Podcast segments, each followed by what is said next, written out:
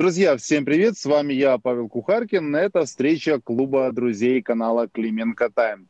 Сейчас у нас прямой эфир, но если вы это смотрите в записи, то мы вам рекомендуем все-таки присоединяться к клубу и быть на связи. Мы на связи в любое время года. Вот я буквально ехал со съемки, застрял в ней и вещаю в полевых условиях. И сегодня у нас очень интересный гость. Это знаменитый советский украинский композитор, общественный деятель э, Владимир Юрьевич Быстряков. Здравствуйте. Добрый вечер, дорогие друзья. Ожидаю ваши вопросы, ожидаю ваш интерес. И чем будет больше народу, конечно, тем приятнее мне.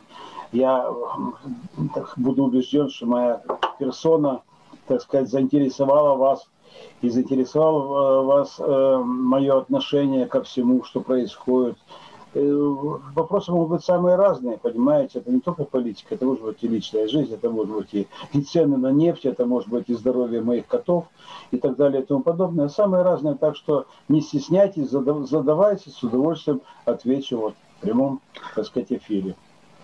Друзья, действительно, не стесняйтесь, пишите в чат, кто захочет, может подключиться прямо в эфир, но я не буду оттягивать время, Владимир Юрьевич, но все-таки да. Не могу не начать с такого культурного и отчасти политического вопроса. А как вы можете в целом оценить деятельность уже нового министра культуры Ткаченко? Ну, знаете, двойственное у меня ощущение – потому что э, все это правительство, которое, так сказать, пришло вместе с Зеленским, оно, так сказать, отличается, с одной стороны, каким-то крайним непрофессионализмом. И они все время поднимают темы, которые, так сказать, э, неинтересны ни народу, неинтересны, очевидно, интересны им самим, понимаете? Например, вот э, разбудовывать Афганистан, понимаете? Это, это для меня, например, примерно то же самое, что вот перед этим была инициатива по созданию каких-то совместных совместных космических проектов. Поэтому тут жрать нечего. Вот. А тут космические проекты. В общем, у нас э, такие сидят в правительстве кремлевские мечтатели. Что касается министра культуры, то он вроде человек не, не левый, понимаете. Он до этого не руководил кружком филателистов и не заведовал рыбсовхозом. Но, э, тем не менее, тем не менее, какие-то есть вещи, которые я, например, не понимаю. Я не понимаю его э, пристальное внимание к тому, чтобы раздеребанить знаете, детскую киностудию. Для меня это сакральное место, для меня это место, которое, из которых вышли Петр Тодоровский, вышел эм, э, Станислав Говорухин. Понимаете, как это можно, в принципе, сейчас взять это и отдать? Я понимаю так, что э, там кусочек этой земли интересен, понимаете, а как это все можно отдать под застройку этими самыми э, небоскребами и отказаться от чудесной жемчужины Одесской студии, которая столько дала нашей стране. Хотя вы знаете, если э, учесть то, что говорится у нынешних властей отношение к нашей истории очень, так сказать, знаете, приблизительное. У них есть своя история. Вот. У них там э, то море выкопали, то Христос, понимаете, из Галичины образовался, то еще что-то. Так что наша история, вот, которая, так сказать, вот, э, нормальные, адекватные люди э, уважают и придерживаются, так сказать, их не интересует. Так что можно из Одесской студии сделать там, я знаю, поставить там пару десятков лотков и торговать шаурмой. Вот, э, что касается э, остальных каких-то вещей, понимаете, я больше ничего, собственно, и не слышу. Да, еще очень хорошая, так сказать, была э, такая вот информация замечательная. 30 миллионов отдали некому, э, этому самому, который страдалец сидел в тюрьме, Сенцов. И он, значит, состряпал шедевр, э, на который был продан аж один билет, и то это купила какая-то корреспондент, чтобы, чтобы дать, э, так сказать, э, освещаться. Как назывался фильм так эпохальный? Номера, номера. Номера, да. Значит, ну я считаю, что нужно его, конечно, сейчас выставлять, ну если не в Канны, во всяком случае на, на, на Оскара, или, может быть, там есть у них такая еще «Золотая малина», по-моему, называется. Я думаю, что вот в малине он возьмет первый приз. Понимаете, вот правительство само, самопальное, как говорится. И таких же она выставляет себе, понимаете, э, в мистецтв, в которые вкладывают вот такие деньги, понимаете, большие. Я, конечно, понимаю прекрасно, что распил как был, так и есть. Вот, что откаты как существовали, так Владимир и Юрьевич, да. Да, но если мы уже начали говорить про кино, не могу вас не спросить, а что последнего вы смотрели из украинских фильмов?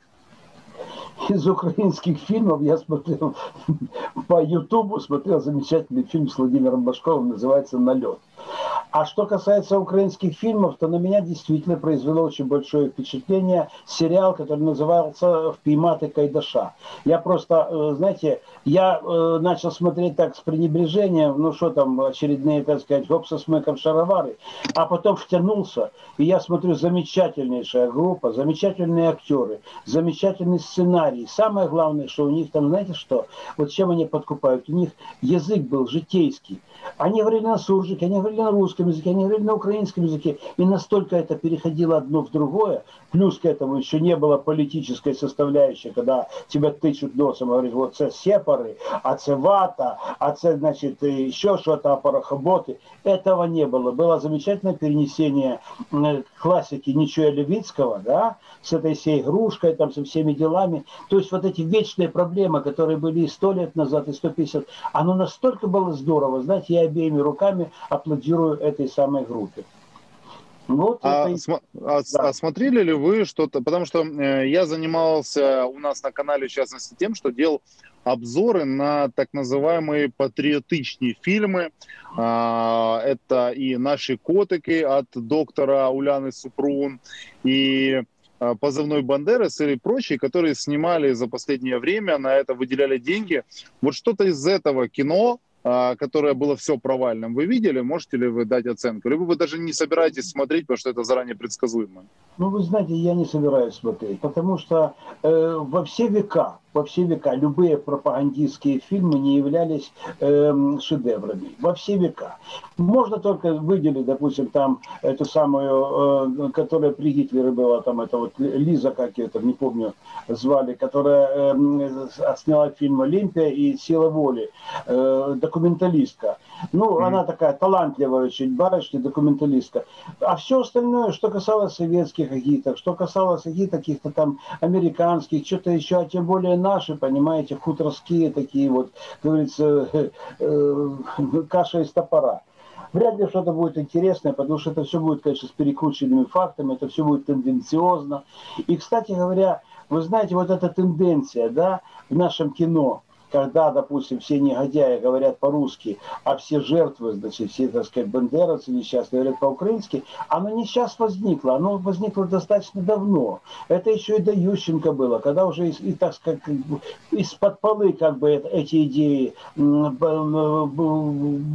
протаскивались в фильмах, Значит, как только НКВД, значит, на русском языке. То есть вот эта вот самая рознь, вот эта вражда, она была задолго до Донбасса, задолго до Крыма, задолго до этой самой революции, гидности, гидности. То есть это дело шло, нас воспитывали. И, к сожалению, очень многих наших сограждан это настолько застряло в голове, Понимаете, что у них, кроме вот этого вопроса, чей Крым, больше там ничего их не волнует. Ничего. Ни ковид не волнует, не то, что страна катится, так сказать, в пропасть, не то, что, говорится, сейчас начинаются такие дни, когда вот эти вот будут еще эм, э, локальные, значит, отключения от всего, от торговли, понимаете, мелкий, средний бизнес. Их это не волнует. Важно, что чей Крым, и все. Вот так вот и живем. Но... Да. А, Не, ну по факту, э, да, э, у нас есть вопрос из чата, я хочу его озвучить, мы немножко сделаем как шаг э, назад, прервемся про разговор о кино. Mm-hmm. Вопрос у нас, хочется узнать видение Владимира Юрьевича по таким двум вопросам. Рекомендовал бы он президенту Зеленскому идти на второй срок? И если нет, кого он видит следующим президентом Украины? Кого бы вы могли поддержать? Ну, боже, боже спаси, не рекомендовал, конечно, потому что это не кресло, это электрический стул. Я знаю, что сейчас, э, так сказать, эм, э, все чаще и чаще упоминается э, фамилия Разумкова. Ну, с моей mm-hmm. точки зрения, человек ближе к политике, чем Зеленский. Понимаете, Зеленский до сих пор, по-моему, так и не понял, где он там и что он там делает и чему он там обучается. Понимаете? В основном он бегает от радикалов, которые грозят то закопать, э, залить в асфальт, то э, зелю на палю, то что-то еще. Вот этим, как бы говорится, не попасть под удар. Вот он этим занимается. Я думаю, что если будет какая-то замена на президента, скорее всего, что это может быть э, тот же самый Разумков, который, э, он как-то выглядит более профессионально, Но вы знаете, если говорить по-честному, по-честному, то здесь не смена президента ничего не даст. Это все равно, что больного онкологии, понимаете, лечить пилюлями или сиропом каким-нибудь из, из настойки подорожника.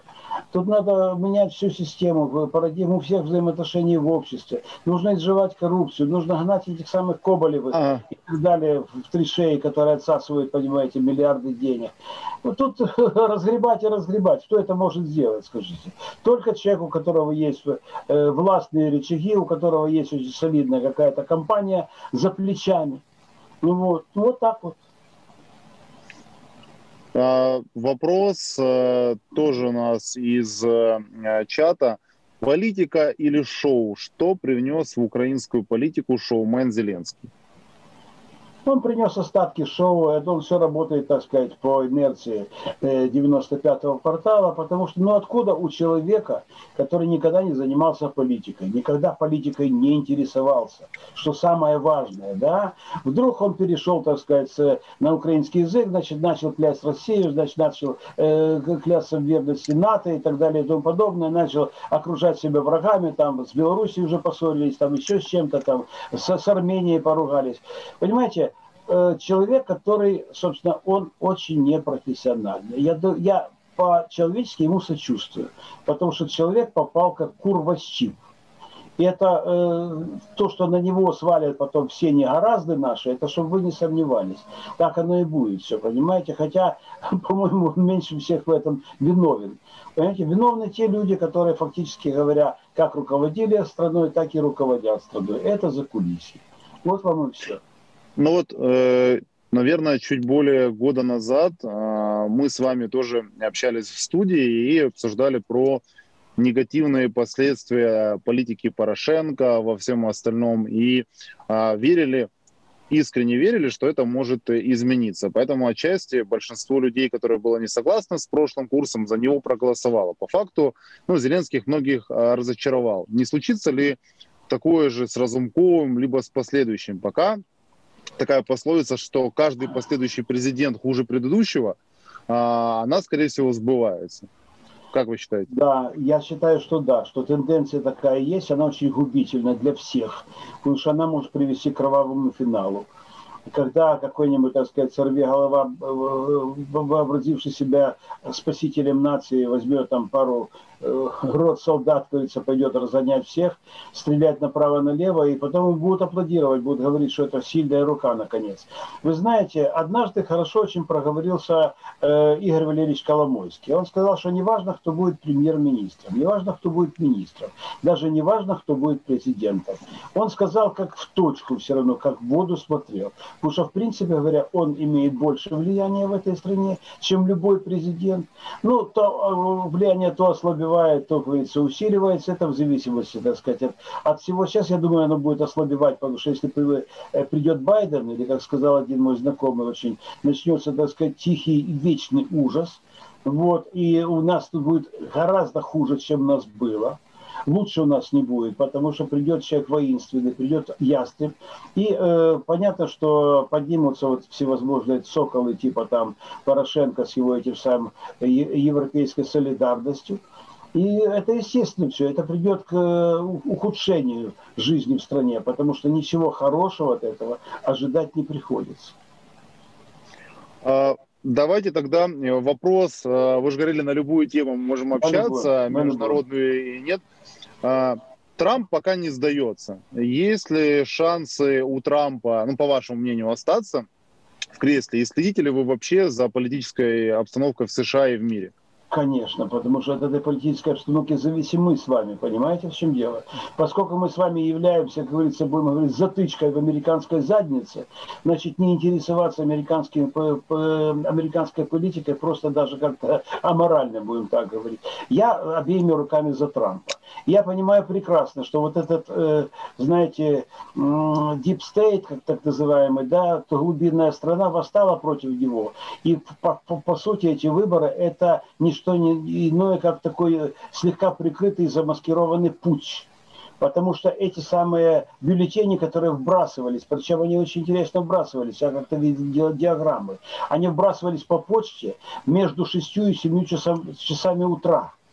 Это было очень интересно. Вот идет, идет э, такая кривая, да, и потом вдруг раз, и идет резкий скачок, и идут, значит, э, эти самые пробайденовские бюллетени. Понимаете, против него восстала почему-то эта элита, непонятно из-за чего. Потому что Трамп сделал очень многое. Но, видно, Америка не привыкла к тому, что у них э, президент реформатор, чем является Трамп. Они к этому не привыкли, им это очень, так сказать, э, ну, будем некомфортно. Некомфортно то, что он, говорится, э, фактически свел безработицу к нулю, он нашел рабочие места и для афроамериканцев, и для латиноамериканцев. Он начал бороться с э, нелегальной миграцией, которая очень здорово разъедает любое общество, потому что большинство мигрантов, оно при, приезжает в страну легально, нелегально, начинает усиленно разбежаться, варить наркоту, понимаете, и мало что они могут добавить в экономику страны. Это понятная тема. Для того, чтобы развалить любую страну, нужно большую группу людей другой веры, допустим, другой культуры. Это не мною э, придуманный, так сказать, тезис. Это так разваливалась и Римская империя и так далее. Вот. Э, Трамп это сделал. И Трамп э, поднял очень здорово, как говорится, биржевиков, понимаете? То есть есть масса, так сказать, слоев народа. Смотрите, сколько за него все-таки миллионов проголосовало. Это при том, при всем, что СМИ были против, что против него орал весь этот Голливуд, понимаете, как скаженный, что против него вот эти, восстали эти самые чернокожие, которые считали, что их угнетают, понимаете. Они, они там были, чувствовали себя, между прочим, не хуже белых американцев. Это я несколько раз был в Америке, это все видел. Понимаете, ну показалось мало, и тут еще на, на халяву пограбить надо. Вот вам и тема такая. Демократы, э, э, демократы-губернаторы, которые были в самых таких штатах, как говорится, заядлых, понимаете, ничего не делали для того, чтобы, так сказать, это эта черная толпа громила все вокруг. Так что я обеими руками за Трампа. Если ему удастся все-таки доказать суде, что он прав, я буду обеими руками аплодировать. Потому что если, не дай бог, победит Байден, для нас всем просто, говорится, будет гаплык, ребята, честно я говорю. Так, есть у нас что-то общее с Америкой, у нас есть э, тоже демократия. Мне говорят, что э, наш зритель Юрий хочет включиться и задать вам персональный вопрос. У нас есть такая опция. Юрий, если вы э, слышите, мы Юрий, вас сейчас... Юрий или еврей? Я плохо расслышал. А мы не знаем, может быть, и Юрий, и еврей, и двойное. Ну, лишь бы не на иврите, потому что я не понимаю этот язык. Давайте спрашивайте, пожалуйста. а вы можете, как, э, знаете, такой еврейский вопрос, ответить вопросом на вопрос, даже если не понял. А, Юрий, мы вас ждем. Вы готовы? Юрий. Сейчас может быть тоже проблема с подключением в Zoom. Дадим время. А, друзья, я напомню, что э, вы, если подключаетесь по опции наших друзей, кому доступен прямой эфир в Zoom, можете выходить и задавать вопросы, не только писать в чат. Это даже как-то интерактивнее. Ладно, Юрий, э, попробуйте подключиться. Я, чтобы не э, тратить время, э, тогда продолжу.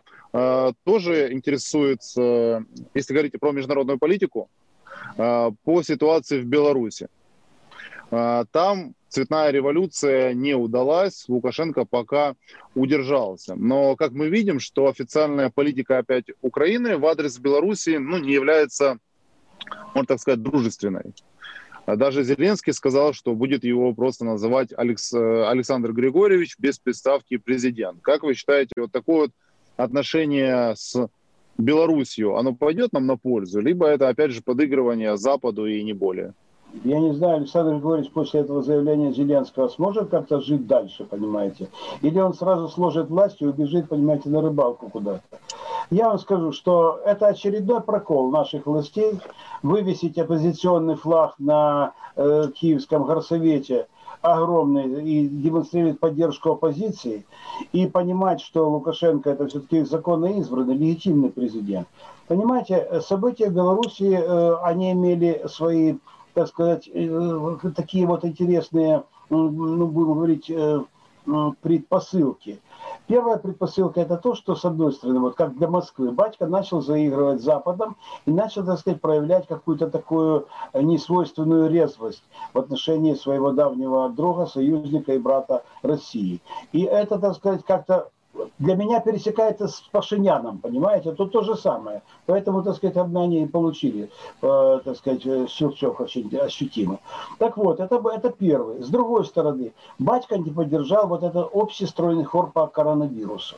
А коронавирус, вот до сих пор я понимаю, хотя я и сам переболел, сейчас у меня, так сказать, в семье больные, но это какое-то очень хитрое изобретение, которое одновременно приносит миллиарды совершенно тем людям, которые занимаются э, э, вакцинами, занимаются, так сказать, э, профилактикой, лечением и так далее и тому подобное. Это миллиарды денег просто.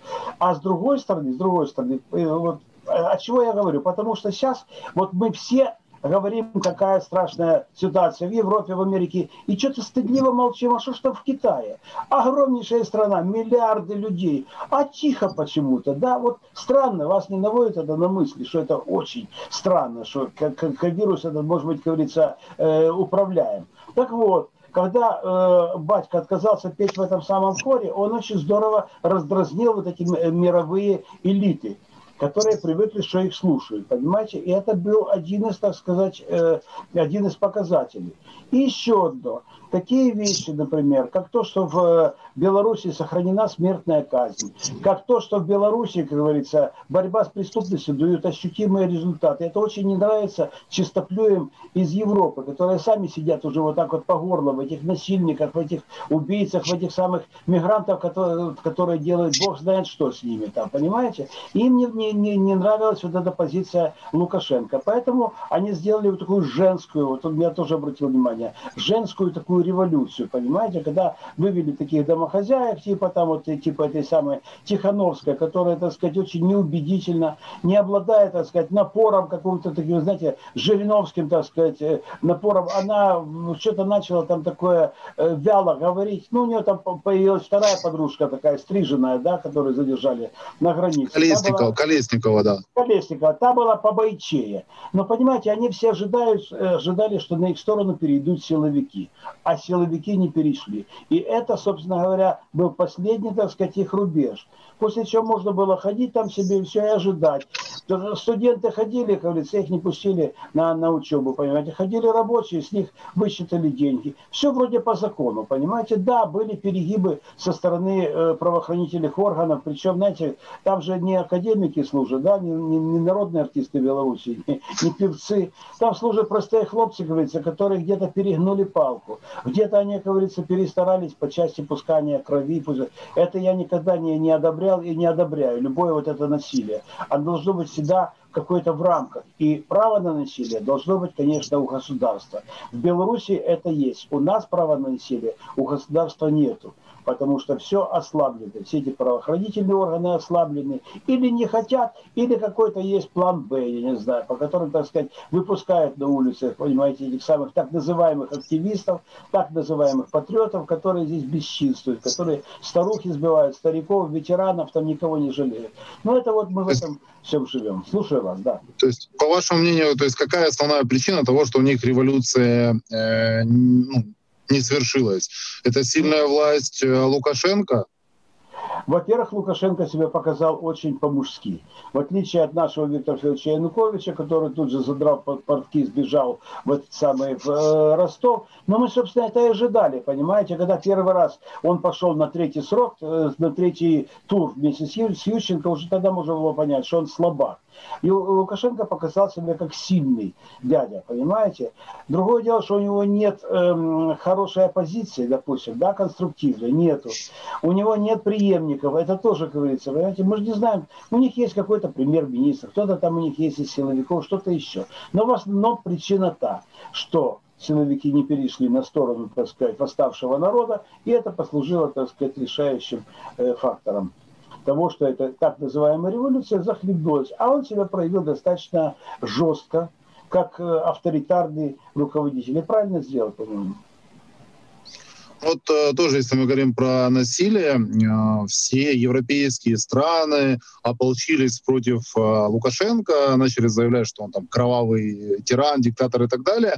При этом в той же Польше, откуда идет основная волна информационная, тоже ходили протесты. И по факту в Европе были жесточайшие разгоны а, протестующих. Даже во Франции, если не ошибаюсь, да, болельщиков Леонов прямо в пабах хватали, арестовывали и избивали. При этом никто не высказывал никакие протесты про кровавые европейские режимы. Это мир действительно стал настолько лицемерным вот со стороны. Ну, Европа... Либо кому-то можно, кому-то нельзя.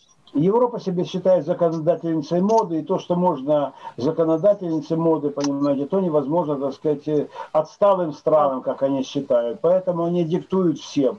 Диктуют особенно вот нашей стране, которая, так сказать, сегодня лежит, как, как, как та девка, понимаете, позорная, раздвинув ноги, впустив себе и натовские базы, и этот самый э, э, ядерное э, дерьмо, которое со всей Европы свозят сюда, и бактериологические э, американские лаборатории, которые неизвестно чем занимаются. Мы очень в нехорошем э, положении сейчас находимся, мировом. И мир это чувствует, знает, не уважает нас, понимаете. Все вот эти случаи такие позорные, когда, например, едут в Казахстан на переговоры, и министры, кажется, достают фальшивые липовые справки о ковиде, знаете, они себя ведут как мелкопоместная шпана вот это вот и такое отношение к нам. Эти их оттуда вытурили, понимаете? Люди сказали, давайте фальшаки свои спрячем и поехали домой. Вот такое вот отношение, поэтому отношение к нашей власти, ко всей. Я не думаю, что Путин сейчас будет стремиться, например, на какие-то телефонные переговоры с Зеленским. Он понимает прекрасно, что Зеленский ничего не решает, ничего решить не будет, что он будет тянуть со всеми, так сказать, э, вопросами, со всеми проблемами. Это все понятно. Так что и смотрит, понимаете, Зеленский приезжает в Австрию, начинает что-то там учить жить, ему сразу, говорится, щелчок по носу. И рассказывает, что мальчик, ты, говорится, попутал рамсы. Э, здесь себе, говорится, не, не место для э, нравоучений. Знаете, вот такое отношение. Мы сами себе это заработали. А что вы хотите? Мы возвращаемся к вопросам о культуре. Э, интересно узнать, конечно же, ваше мнение. Не знаю, следили вы или нет. Э, буквально недавно, пару дней назад, был громкий скандал в Украине. Э, одна певица, Надя Дорофеева, сняла клип, где, в частности, кусочек клипа был танец над Майданом. И сразу Стерненко, и другие там без, а, безработные бродячие радикалы набросились на нее, что она танцевала на фоне святого места, над Майданом и так далее. И опять началась травля. А, нынешняя вот вся эта культура а, у нас, она сейчас только про то, чтобы скорбить про Майдан и так далее. У нас нет ничего позитивного. Ну, вы знаете, люди использовали этот прокол, причем прокол не певицы, понимаете? У певицы, у певицы голова для того, чтобы ее петь. А прокол ее э, организаторов, ее продюсеров, потому что действительно в этом месте, где погибли десятки людей, снимать клипы какие-то, это кощунственно и безнравственно. Это не важно, говорится, где это, так сказать, кто там э, снимался или кто там это самое. Хотя, с другой стороны, понимаете, когда этот мостик используют радикалы, вывешивают там веревки, петли, там всякие там, я не знаю, что еще, удавки там э, разятся. На это не обращают внимания. Это как бы идет в тональности Майдана, понимаете? А здесь девочка что-то такое спела попсовая, и сразу на нее все набросились. Потому что это действительно выглядит провокацией. И то ли это было, говорится, задумано так, понимаете, бросили, так сказать, тему. Вот, то ли это было вышло случайно, понимаете, но тем не менее, я, например, это очень категорически, так сказать, не одобряю. Для меня это все равно, что снимали бы веселую песню в Бабьем Яре или где-нибудь на фоне городского крематория, понимаете? У людей должно быть все-таки голова на плечах, а не задница. А тут в данном случае так оно и вышло. Хотя, знаете, что самое, что самое обидное и грустное, что после этого скандала, вот самые, эм, э, эти, э, будем говорить, рейтинг этой певицы поднимется, как ни странно, понимаете, потому что она в центре скандала, неважно, неважно на чем, танцевала она на костях, допустим, там или на чем-то еще, вот это особенность нашего, нашего восприятия, такого изуродованного сегодня, изуродованного системой окон Вертона. Вот э, я могу сказать, что ну, данная артистка, она, в принципе, является, ну, можно так сказать, а, знакомой, либо же близкой подругой, не знаю, насколько близкой, э, тому же Зеленскому. Но они как минимум знакомы, неоднократно общались. Есть очень огромное количество украинских артистов, э, которые постоянно подаются травле. Причем даже не только украинских, среди российских звезд, с которыми хорошо дружил Зеленский, как, например, глюкоза, тоже э, постоянно эти люди подаются травле, не только радикалами, но и всей там, грубо говоря, государственной машиной э, нынешней и так далее. И Зеленский, зная их лично, зная то, что часто эти нападки не всегда справедливые, вообще никак не заступается, хотя он как президент, ну, все-таки может влиять. Почему он никак не помогает, грубо говоря, своим артистам, друзьям, с которыми еще вчера они были там на одной сцене в одних фильмах? Ну а зачем ему нарываться на неприятности, скажите? Это заступится, это ему ничего не даст, кроме, так сказать, того, что будут орать радикалы, значит, что за, за проданность и так далее.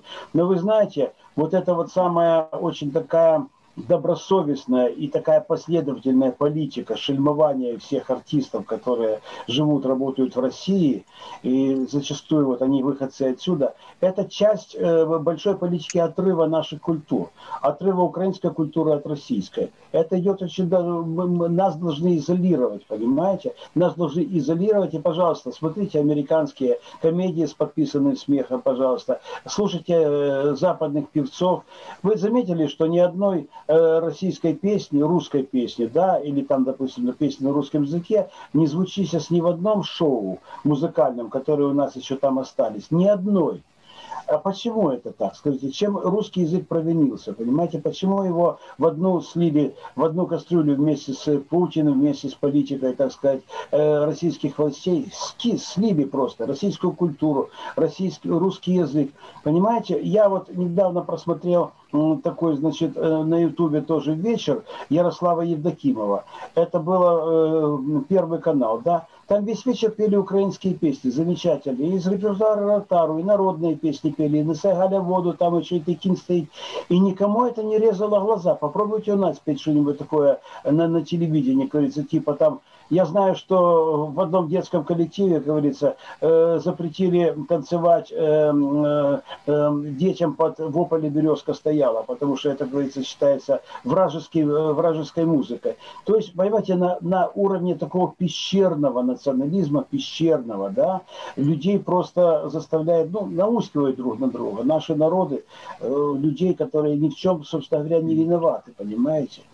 Ну, так Владимир вот Юрьевич, да. А, не знаю, видели вы также или нет, а, буквально перед выборами а, Максим Галкин, ну, вы знаете, знаменитый российский артист да. и пародист, сделал пародию на президента Украины Зеленского. Она довольно-таки была острая, он его жестко как бы простебал, просмеял. Можно ли сказать о том, что часть артистов, в том числе и российских, глядя на то, что Зеленский продолжает, грубо говоря, эту русофобскую политику, в нем попросту разочаровались. И как вы думаете, когда все-таки его полномочия как президента закончатся, смогут ли они с ним дальше дружить? Пить одну чарку? Ну, вы знаете, я думаю, что адекватные люди, люди умные не будут дружить а у них, так сказать, с памятью все хорошо. А что касается, знаете, общих коммерческих интересов, а это есть везде так, потому что большинство артистов, к сожалению, они соответствуют этой формуле Колчака, да, про проституток, кучеров и артистов, которые нужны любой mm. власти. Я думаю, что они будут с ним, так сказать, в этом плане эм, сотрудничать.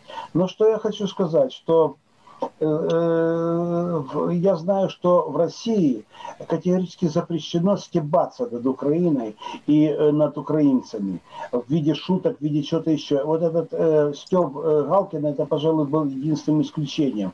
А так запрещено критиковать. Они относятся гораздо более серьезно к нашему народу и к нашим людям.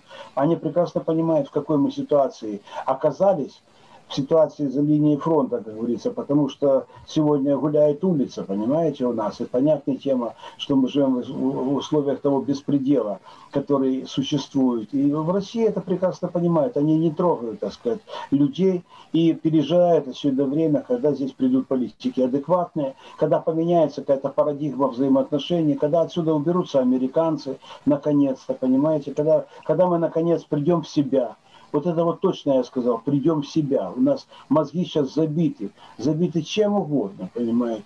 Чем угодно, только не тем, чем нужно. Тоже вопрос, который нам прислали. Есть ли шанс у украинской культуры действительно стать современной и уйти от э, традиционной шароварщины, бандеровщины и так далее? Ну, вы знаете, сейчас, во-первых, сложно сказать, сейчас идет такая полоса, э, когда все как, как бы в анабиозе, да, концертов нет, э, каких-то интересных передач нет, конкурсов нет. Знаете, ну, существуют такие вот типа монатиков, но это все подражание, понимаете, такой Майкл Джексон для бедных. Или, допустим, там Оля Полякова, такой наш, наша попса.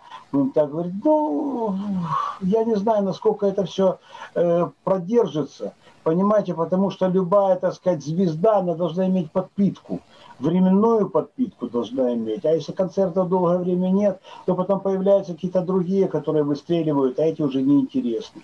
Понимаете, э, эстрада это такая штука скоропортящаяся, она как поезд, понимаете, выскочил на две секунды пописать, понимаете, и ты уже обратно не вскочил, до свидания. Вот, вот то, что у тебя осталось там, понимаете, наколядовал, вот с того ты и живешь. Ну, вот, так что здесь я не вижу каких-то особых перспектив, а тем более, тем более, что раньше, вот по моему глубокому убеждению, когда на Украине существовала русскоязычная культура и украиноязычная культура, то они конкурируя между собой, давали очень хороший продукт. И вы, наверное, тоже помните, когда Червоную Руту пел весь Советский Союз, когда Водограй пел весь Советский Союз, когда София Ротару выходила со своими украинскими песнями, неважно где, Владивосток, Сибирь, Алтай и так далее, и везде аншлаг, и везде букеты толпы народа, понимаете, это было это было, я желаю, чтобы так это было когда-нибудь, понимаете, чтобы люди любили друг друга, опять же таки, не ходили вот как сейчас, мы народ, который превратился в озлобленную толпу, которая друг друга ненавидят, потому что нас раскололи изнутри, понимаете, нас перессорили со всеми вокруг, сейчас с Белоруссией с этой перессорили. Так что пока что так, пока что так. Музей Майдана, нужен ли он? Вот такой вот нам вопрос прислали. Вы знаете, скорее нужен Нюрнбергский процесс над теми, кто этот Майдан организовал. Потому что э, э, музей Майдана это будет музей сплошной лжи. Понимаете, там же не будут выставлены спиленные деревья, понимаете, со следами пуль, которые летели со стороны Майдана. Там же не будут выставлены пули, которые изымались у доктора Ольги Богомолец, когда к ней пришли и велели сдать все пули, э, извлеченные из убитых. Там же этого не будет. Там же не будет скульптурной группы Пашинский привозит свою винтовочку, понимаете, на Майдан. А если бы такой, так сказать, э, музей существовал, такой антимузей, чтобы в назидание нашим потомкам это все, показать весь ужас этого периода, конечно, он был, был, был, был бы нужен. Конечно, он был бы нужен. Ну, вопрос такой, э, можно сказать, сейчас, чтобы я не ошибся, национальная идея для Украины, где она и в чем ее искать. Если вот э, я дополню своим комментарием, да, если Майдан, да. в принципе, стал а, точкой, которая, ну, из которой пошел раскол в обществе, угу. то есть ли какая-то вот национальная идея, которая могла бы объединить это, не Вы строить на идеологию лжи? Это хорошая мысль, которая, вот, которую изложил Ренат Кузьмин. И я совершенно поддерживаю эту мысль, что нужно находить общенациональную идею. Но вопрос в другом. Понимаете, когда половина нашего общества, я не знаю, тебя жутко ненавидит и желает только одного, чтобы ты отсюда сбрился, чемодан вокзала России, или, как сейчас говорят, Ростов там и так далее и тому подобное, как с ними склеивать страну, если они, как говорится, брызжут ненавистью, если они не желают слушать аргументов, если они не желают слушать никого из умных людей, таких, например, авторитетов, как Петр Петрович Толочка, например, или, как говорится, Лариса Скорик, которые бы просто вправили бы мозги людям. Значит, до тех пор, пока вот этим самым ненавистным людям, которые брыжут слюной, пока им не укоротят язык, с помощью законов, с помощью каких-то, будем говорить, правоохранительных мер, у нас ничего не будет, потому что они не замолкнут. Они не замолкнут хотя бы потому, что это их кусок бизнеса, понимаете? Они за это получают деньги.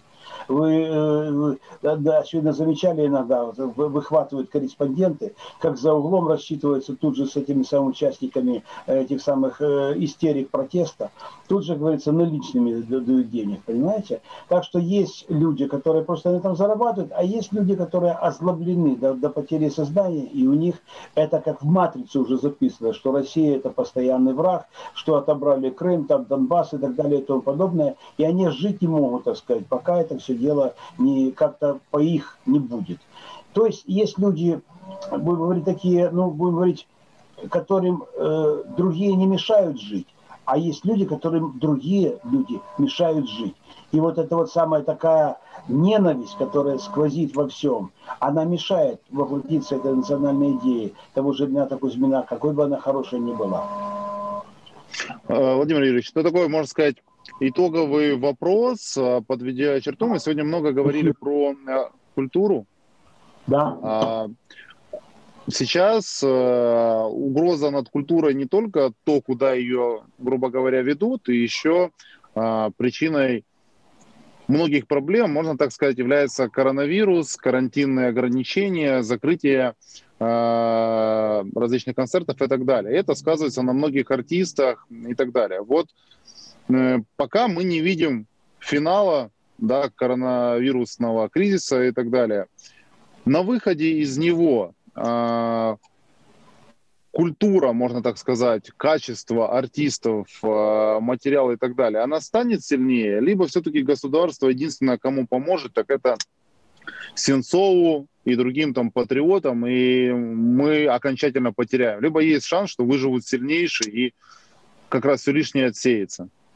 Ну, вы знаете, по моему глубокому убеждению, культура – это есть э, признак э, богатого, спокойного государства, в котором есть, так сказать, основа какой-то национальной идеологии, в которой нет такой вражды и ненависти. Понимаете, культура возрождается в тишине, культура возрождается в согласии, культура возрождается в том, вот в чем говорил э, мой недавно ушедший большой друг Армен Борисович Жигарханян, говорит, мы должны любить друг друга, мы должны хотеть друг друга. Понимаете, куда же хотеть, когда люди сейчас все так, пере, пере, извините, пересрались между собой, понимаете, что, говорится, э, друг друга терпеть не могут на дух. Какая может быть культура?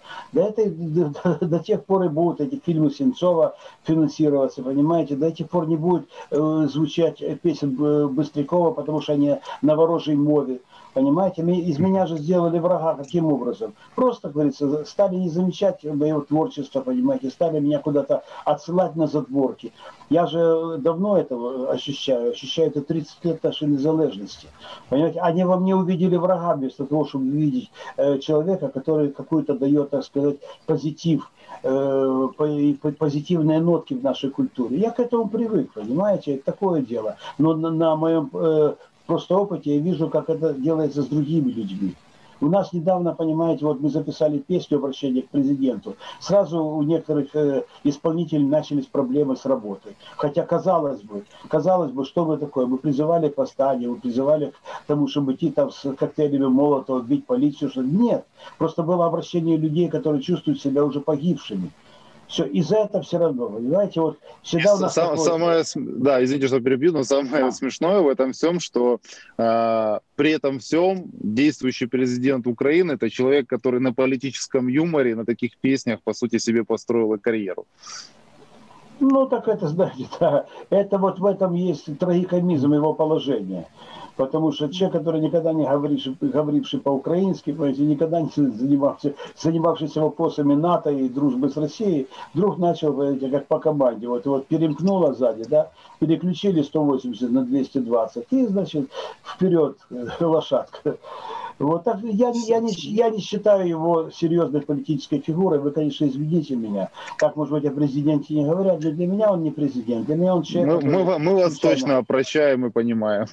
Он случайно попавший туда, к сожалению. Я его очень не завидую. Вот так.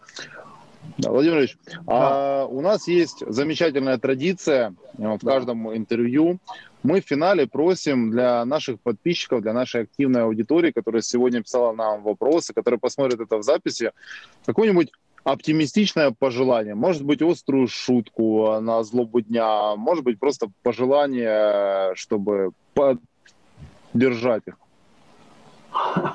чтобы поддержать. Знаете, сейчас кроме черного юмора ничего не приходит в голову. Пожалуйста, я могу рассказать хороший анекдот, но так тоже из Давайте. черного юмора. Это идет мужик такой, мрачный идет, как не знаю, как пол четвертого ночи. И встречает своего приятеля, слушай, говорит, Серега, а что такое брать. Да, говорит, вчера Петровича хоронили, говорит. Ты понимаешь, ну это же был любимец всего завода. Все цеха пришли, оркестр душу рвет. Вдова кричит, закопайте меня с ним. Дети рыдают, понимаете, в общем, ужас. И вдруг Петрович пошевелился в этом своем гробу, гробу начал приподниматься, ногу так уже перекинул. Тишина наступила.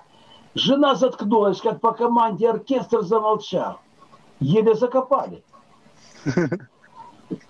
Ну, вот такое, такая шутка из серии «Черный юмор». Я хочу вам вот что пожелать. Дорогие друзья, вы знаете, ковид, слава богу, обходит наших э, детей. Берегите их, потому что дети нашу страну когда-нибудь все-таки вывезут из этой самой трясины, из этого говна, в который мы попали все вместе. Давайте будем беречь детей, давайте на них сосредотачиваться и поменьше слушать идиотов. Потому что я недавно прочитал такую сентенцию. Спорить с идиотом бесполезно, потому что спор превращается в спор двух идиотов. Если ты даже умный и начинаешь с ним спорить, ты тоже становишься идиот. Не обращайте внимания на них, не спорьте с ними, их не переубедить. Огромное спасибо. Мы со своей стороны, Владимир Юрьевич, хотим вам тоже э, пожелать успехов. Мы знаем, что у вас сейчас тоже будет эфир. И я все-таки хочу, чтобы здравые мысли умных, а, талантливых людей доходили до общественности, и все-таки это меняло и нас, и Украину к лучшему. Поэтому огромное вам спасибо, что было, были с нами. Всем нашим подписчикам, которые сегодня были активными, тоже огромное спасибо. Тем, кто это посмотрит записи, друзья, подписывайтесь, ставьте лайки, вступайте в наш клуб друзей, и до новых встреч. Всех обнимаю, целую, пока.